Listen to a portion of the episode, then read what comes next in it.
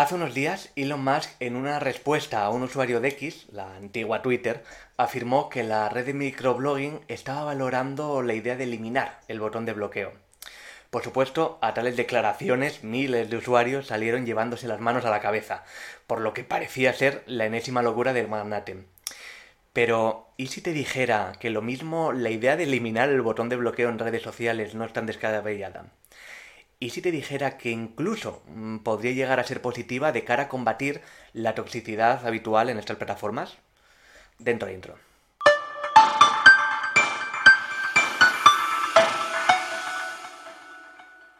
Como te decía, Elon Musk aseguraba recientemente que X está valorando eliminar la opción de bloquear usuarios en su plataforma. El botón de bloquear se eliminará como una característica, a excepción de los DM. Elon Musk. Fue decir esto y rápidamente, como viene siendo habitual en la red de microblogging, miles de usuarios se le echaron encima tachando la idea de prácticamente terrible. Y vaya, creo que a estas alturas nadie puede pensar que después de haber criticado en múltiples ocasiones desde mis artículos los bandazos que parece que está dando Elon Musk desde que compró Twitter, quisiera venir aquí a defenderlo porque sí. Pero el diablo, como se suele decir, está en los detalles. Me explico. ¿Para qué sirve bloquear? La pregunta no es para nada baladín y depende sobre todo de la plataforma en la que estemos. Por ejemplo, Hace unos meses expliqué en un artículo en mi blog cómo un servidor había empezado a utilizar más la opción de bloqueo de remitentes en el correo electrónico frente a la opción de marcar como spam. La razón, pues que esta segunda funciona bajo un sistema algorítmico, de manera que si muchos usuarios marcan como spam a un remitente, los algoritmos de la plataforma acabarán por marcarlo como spam y entonces bloqueando sus envíos al resto de usuarios de la plataforma. Sin embargo, la opción de bloqueo bloquea, valga la redundancia, el contenido en local. No tenemos por tanto que esperar al conocimiento colectivo para que a nosotros no nos llegue a la bandeja de entrada ese contenido. ¿Y cuál es el problema del botón de marcar como spam?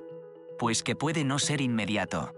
Si solo tú lo has hecho, es probable que el próximo envío y el siguiente lo sigas recibiendo.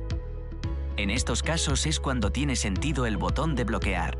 Al bloquear esa lista de correos no aptos la gestionas a nivel de cuenta, no a nivel de los servidores de la plataforma. En este caso, el botón de bloquear funciona a las mil maravillas. Y sin embargo, en X y en el resto de redes sociales no. ¿Por qué? Muy sencillo. Porque a diferencia de las plataformas de mensajería, las redes sociales meten en la ecuación una variable más, la sociabilidad. Así, cuando bloqueamos a un usuario en una red social, lo que estamos haciendo realmente es que ese usuario no pueda mencionarnos y por tanto a nosotros no nos llegue notificación alguna de, dicha mención. Pero el usuario puede ni tan siquiera importarle esto, ya que, y aquí viene lo importante, va a poder seguir insultándonos o troleándonos de cara al resto de la comunidad. Simplemente nosotros no lo veremos, pero el resto de la audiencia, el resto de la sociedad, sí lo estará viendo. Y esto genera el problema. Es decir, que gracias al botón de bloqueo dotamos al usuario de una falsa sensación de control reputacional. Ya no ves ese contenido dañino. Mientras que en la práctica el daño reputacional sigue siendo el mismo. Penalizamos así a la víctima, a la que se le censura parte de la realidad que ocurre a su alrededor dejando totalmente libre al infractor, que puede seguir generando mierda, hablando mal y pronto, con la esperanza de que el ser consciente de que la persona objetivo de su bilis ya no verá lo que dice, acabe desistiendo. Pero recalco, es un parche que retroalimenta negativamente a sí mismo. No es una herramienta, por tanto, que sirva para mucho más que para ponerse unas gafas opacas. A poco que tengas una visibilidad mínima eh, para que te salgan haters en internet, Cualquiera de los que lo hemos experimentado sabemos que por mucho que bloqueemos no conseguimos cambiar nada.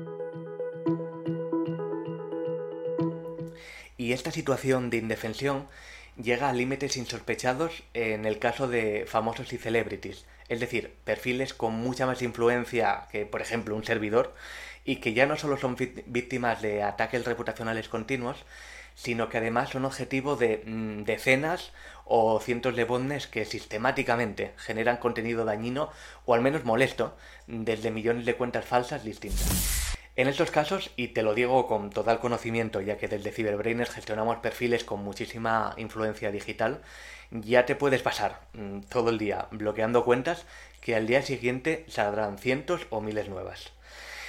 La amplia mayoría son falsas o robadas eh, de terceros, que difunden en redes como X mentiras y falacias para desacreditar a nuestros clientes y que están todas gestionadas mediante las mismas redes de bots. ¿Qué herramientas ofrecen las plataformas sociales para controlar la reputación de un perfil? Y sí, es cierto que estas plataformas están poco a poco ofreciendo cada vez más herramientas para minimizar este daño. Hablando nuevamente del caso de X, la red de Elon Musk ya ofrece desde hace tiempo a los usuarios verificados, hayan sido verificados por su audiencia, y desde hace unos meses también, si son verificados por estar pagando la suscripción, la opción de que sus tweets solo puedan ser comentados por perfiles a los que siguen. Una estrategia que, por ejemplo, recomendamos hacer a algunos de nuestros clientes en la agencia es publicar siempre el contenido como restringido, que solo a los que sigues puedan responder, y a los pocos minutos cambiar el contenido a en abierto, por eso de que, solo con este gesto, ya evitan la amplia mayoría de bots automatizados que están sistemáticamente scrapeando su perfil, esperando a poner comentarios en un contenido que probablemente acabe siendo compartido por centenares o miles de usuarios. Otra de las funcionalidades que la antigua Twitter implementó no hace mucho fue la de que solo puedas ver el contenido y las respuestas de otros perfiles verificados. Y sí, eh, son medidas que hasta cierto punto discriminan a la comunidad. Algo que queda aún más patente desde que el tener un perfil verificado ya no significa que seas alguien con al menos un mínimo de influencia digital, sino simplemente que hayas decidido pasar por casa.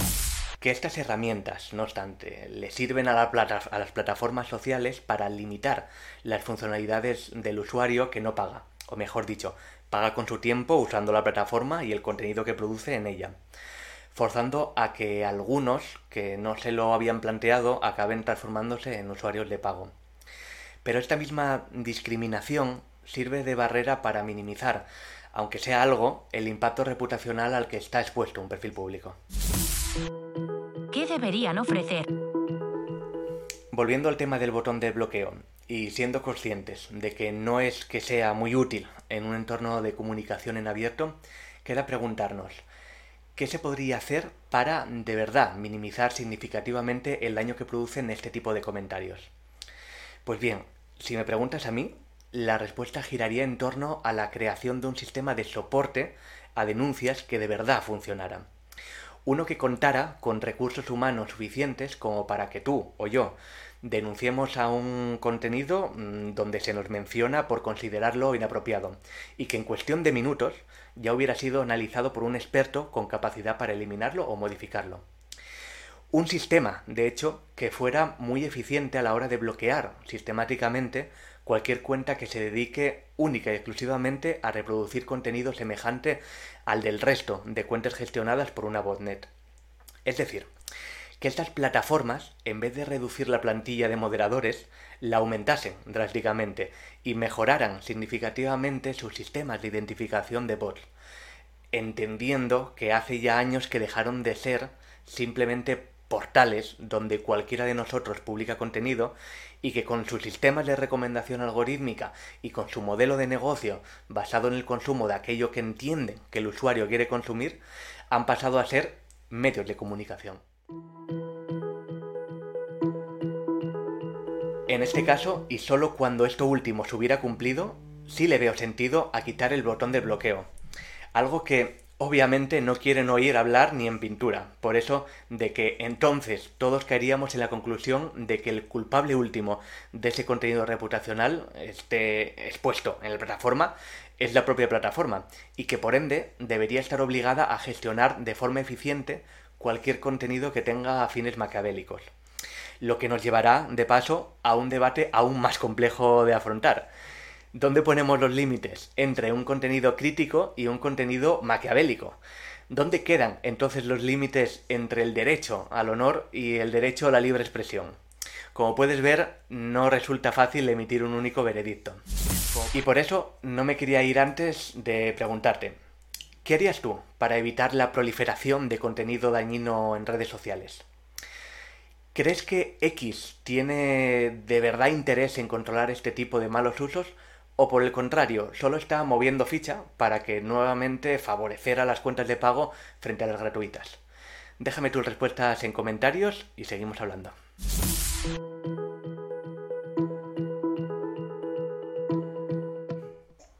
En Clave Digital es el video podcast de Pablo Iglesias, consultor de presencia digital y reputación online. Si este contenido te sirve para estar bien informado sobre la actualidad en materia de negocios digitales, reputación y tecnología, te agradecería que le dieras a suscribirte a mi canal de YouTube o en la plataforma de podcasting desde donde me escuchas, le des a me gusta, me dejes un comentario o reseña y lo compartas con aquellos a los que les puede interesar. Seguimos.